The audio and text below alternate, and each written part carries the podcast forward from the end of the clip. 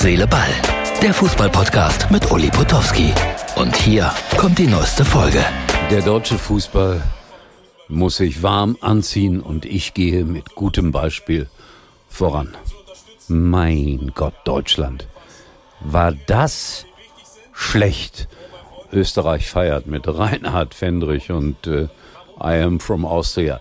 Äh, sie haben es verdient. Verdient der 2 zu 0 Sieger über Deutschland. Liebe Herz, Seele, Ball, Zuschauerinnen und Zuschauer, ich bin 71 Jahre alt. Etwa seit 1958 verfolge ich den deutschen Fußball. Wir hatten schon mal ein paar schlechte Phasen, aber das ist eine ganz schlechte. Äh, jetzt zeige ich euch mal eine kleine Abstimmung, die wir gemacht haben hier, also unser Instagram Tobi unter unseren Usern und die ja, beweisen Sachverstand. Die große, große Mehrheit hat darauf getippt, dass Österreich gewinnt. Hier das Umfrageergebnis. Ich war einigermaßen optimistisch, hatte auf ein 2 zu 2 getippt, aber es war sowas verdient, dieses 0 zu 2. So, jetzt, äh, es geht gleich weiter, kritisch weiter, sehr kritisch weiter. Zwischendurch äh, aber etwas Positives, wirklich Positives äh, von unserem Partner Telekom. Es gibt da interessante Angebote. Die Magenta Black Days der Telekom sind da. Entdeckt jetzt jede Menge Aktionsangebote. Zum Beispiel das Samsung Galaxy A53 5G ohne Vertrag jetzt für nur 279 Euro. Oder sogar nur 179 Euro, wenn ihr euer altes Handy abgebt. Das und vieles mehr. Nur bis Dienstag bei der Telekom. So, der eine oder andere wird äh, vielleicht sagen, äh, das war das Positivste an dem ganzen Podcast, aber dann war es halt so. Und die deutsche Mannschaft äh, wurde da gerade ausgepfiffen. Die Österreicher laufen Ehrenrunde um Ehrenrunde. Ach, ich gönne es ihnen so sehr. Und äh, der arme Experte Per Mertesacker weiß gar nicht, wie er es erklären soll. Jetzt gibt's da Umarmungen, Umarmungen am Spielfeldrand. Ja, man sucht nach Gründen, aber wer hat sie parat? Kein Mensch hat sie parat. Äh, das, was jetzt auf Deutschland niederprasseln wird, auf den deutschen Fußball, das ist äh, Häme und Spott. Und bei X, also da liest sich das schon mal so hier, also sehr böse. Schlechtester deutscher Trainer war bisher Erich äh, Ribbeck mit 1,5 Punkte.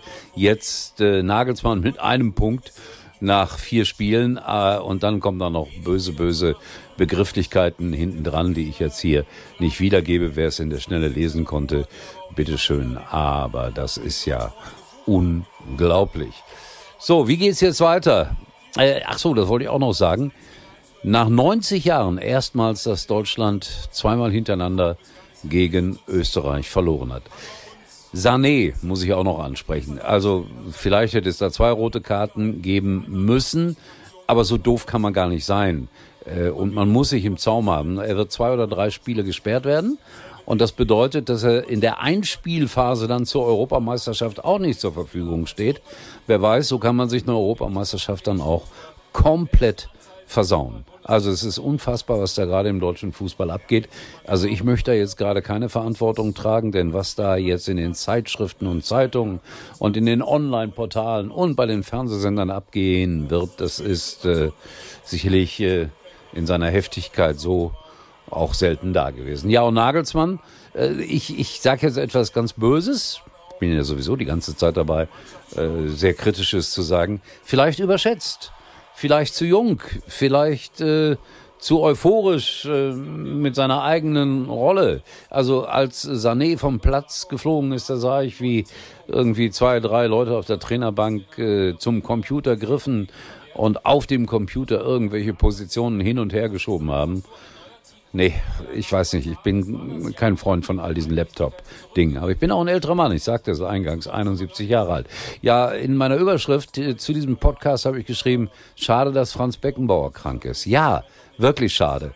Denn äh, das ist einer, der genau weiß, worauf es ankommt. Worauf? Auf Herz, auf Seele, auf Leidenschaft. All das hat die deutsche Mannschaft im Moment nicht. Und all das taktische Gequatsche über Doppelsechsen und ich weiß nicht was. Und äh, Havertz als rechter Verteidiger.